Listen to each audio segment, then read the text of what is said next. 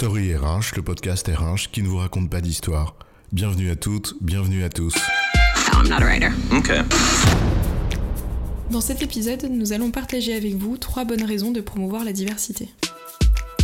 Pour certains et certaines, les avantages de la diversité apparaissent comme évidents, il n'y a pas besoin de les rappeler. Mais pour d'autres, il s'agit seulement d'une contrainte légale supplémentaire à laquelle il faut se conformer. Pour promouvoir la diversité, il nous semble d'abord essentiel de comprendre les raisons pour l'entreprise contemporaine de s'y atteler. Alors au-delà des obligations légales, c'est quoi l'histoire?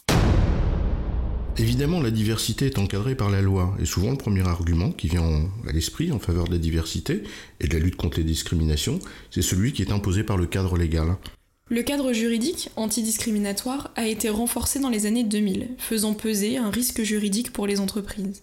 C'est d'ailleurs ce qui les a conduites à s'intéresser à la question de la diversité. Il y a de nombreuses lois, en France comme à l'international, qui encadrent ce sujet.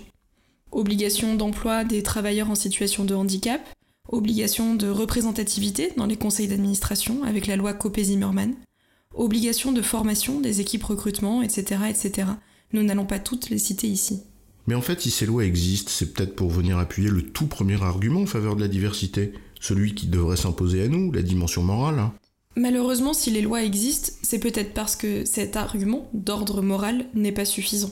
En effet, l'argument moral renvoie à ce qui est bien ou à ce qui est mal, à ce qui est acceptable ou non comme comportement de la part d'une entreprise.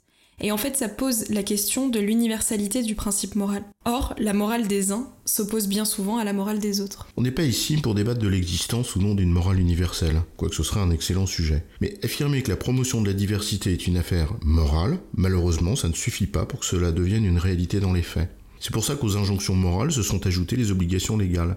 Mais même les deux combinés, c'est insuffisant pour réussir ce qui relève finalement d'une transformation culturelle profonde. Et alors quoi? On s'arrête là? Non, nous avançons un troisième argument qui devrait parler le plus souvent aux entreprises, à leurs actionnaires et les personnes qui les dirigent, celui de la performance. Alors attention, affirmer que la diversité conduit à la performance de l'entreprise est un peu hasardeux. Le lien direct entre diversité et performance ne fait pas toujours consensus. Pour la simple raison qu'il s'agit en fait de deux concepts très larges et qu'il est donc difficile d'étudier dans sa globalité le lien de causalité qui les unit.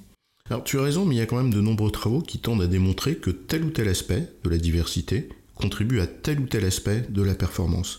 Et on peut donc citer quelques arguments en faveur de la diversité sur certains aspects de la performance. Oui, bien sûr. Par exemple, le fait que la diversité favorise une meilleure adaptation à une diversification de plus en plus marquée de la clientèle.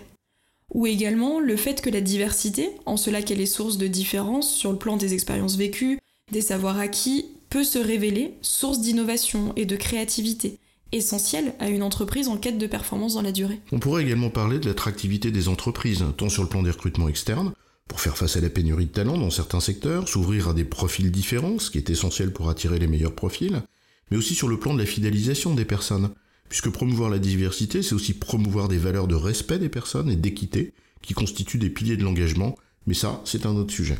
La diversité peut alors être considérée comme un facteur potentiel et conditionnel de l'augmentation de la performance.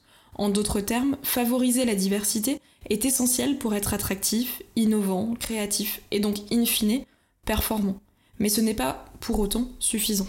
Non, encore faut-il promouvoir la diversité dans toute sa richesse et non pas par catégorie, et faire en sorte que cette diversité se mélange, s'enrichisse. S'il est important de multiplier les différences au sein des entreprises, il est- alors encore plus important de les manager pour favoriser une certaine forme de brassage ou une certaine forme de métissage. Mais c'est un autre sujet là encore. En résumé, le premier argument pour la diversité est d'ordre moral. Il est appuyé d'un deuxième argument de conformité légale. Mais ces deux arguments ne sont pas suffisants. On appelle alors un troisième argument, celui de la performance de l'entreprise, car la diversité en est une des conditions nécessaires, mais pas suffisante. J'ai bon, chef? Oui, tu as bon, mais on va pas en faire toute une histoire.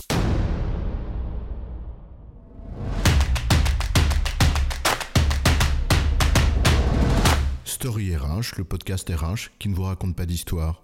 Retrouvez tous les épisodes sur storyrh.fr.